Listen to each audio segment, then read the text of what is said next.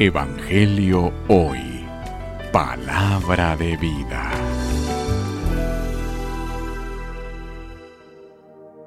Lectura del Santo Evangelio según San Lucas.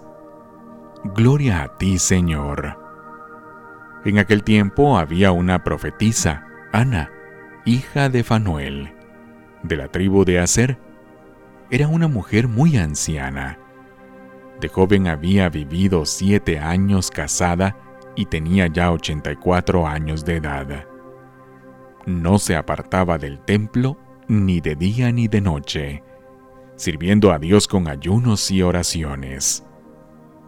Cuando José y María entraban en el templo para la presentación del niño, se acercó Ana, dando gracias a Dios y hablando del niño a todos los que guardaban la liberación de Israel. Una vez que José y María cumplieron todo lo que prescribía la ley del Señor, se volvieron a Galilea, a la ciudad de Nazaret. El niño iba creciendo y fortaleciéndose, se llenaba de sabiduría, y la gracia de Dios estaba con él. Palabra del Señor. Gloria a ti, Señor Jesús.